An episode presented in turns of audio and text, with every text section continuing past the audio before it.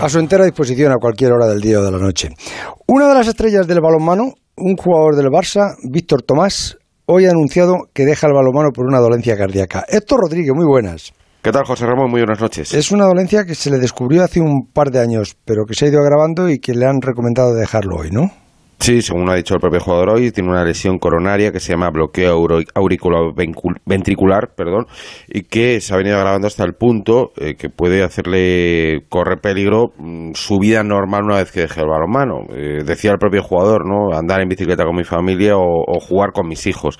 Y ante esa tesitura, y ya con 35 años de edad que va a cumplir el próximo 15 de febrero, Víctor Tomás ha decidido y ha comunicado hoy oficialmente que deja la práctica del balonmano. Terminaba contrato este año, el Fútbol Club Barcelona había mm, ofrecido la posibilidad de continuar ligado al conjunto azulgrana, pero finalmente Víctor Tomás ha decidido colgar las botas, retirarse de la competición y decir adiós así uno de los deportistas más laureados de la historia del balonmano español. Ahora no estaba con la selección, pero había sido campeón del mundo con, con la selección, habría sido bronce en los Juegos Olímpicos del 2008, ha ganado la liga, no sé si 11 o 12 veces con, con el Barça, ha ganado la Copa Sobal, ha sido 10 veces campeón de la Copa del Rey, en fin, ha ganado tres veces la, la Champions del, del balonmano, es un, una, una leyenda. Y pensé que os interesaría saberlo. Hasta mañana, Héctor. Hasta mañana.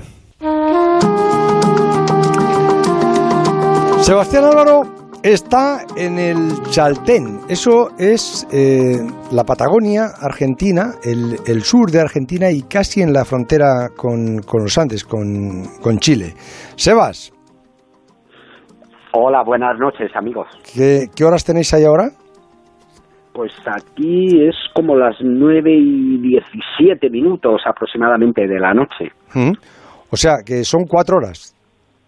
Pues son cuatro horas menos que tenemos en España, sí.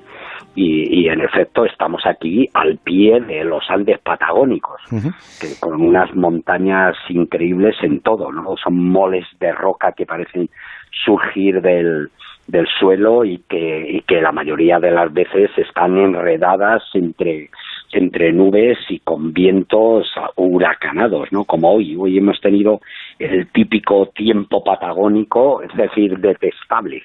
Mm, vais a intentar escalar el Cerro Torre, que me dijiste, ¿no? Que, que no es sí. un, una altitud muy alta, será un poco más de 3.000 metros, pero que, claro, es desde el nivel del mar es, es una pared.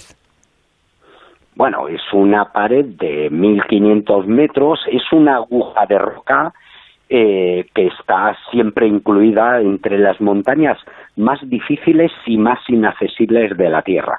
En efecto, su altitud es moderada, es un pico de 3.120 metros aproximadamente. Quiero decir que, que no es una montaña más alta de las que tenemos nosotros en el Pirineo, pero sin embargo las condiciones y la, la latitud de que, que estamos ya en los 50 grados sur, pero sobre todo su proximidad al Océano Pacífico y al hielo patagónico sur le hacen pues que durante mucho tiempo el Cerro Torre fue considerada una de esas montañas imposibles que durante muchísimo tiempo se resistió a, a, al intento, a los intentos de escalada y que todavía ahora, a pesar de las previsiones del tiempo, es una de las montañas así emblemáticas, míticas, que es menos ascendida de la Tierra.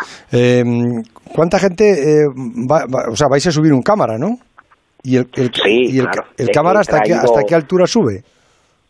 Eh, hasta aproximadamente a la mitad de la pared, por decirlo así. Vamos a la pared oeste, que en este momento es una pared de, de de, roca tapizada, escarchada de hielo y de nieve por, por las tormentas continuas que vienen del Pacífico, que se enfrían los vientos en el hielo patagónico sur, que es una de las masas de hielo más grandes que hay en el, en el mundo, fuera de las regiones polares, por supuesto, pero que tapizan la pared y entonces vamos a intentar la pared oeste, una pared que fue intentada por Walter Bonatti ya en 1958, que no pudo eh, terminar, pero hay un collado, un lugar más o menos razonable para poder pasar la noche y hasta ahí pretendemos que suba Luis Miguel López Soriano, que es un buen alpinista, un buen cámara un, y sobre todo una excelente persona, estuvo trabajando conmigo mucho tiempo en Al filo de lo imposible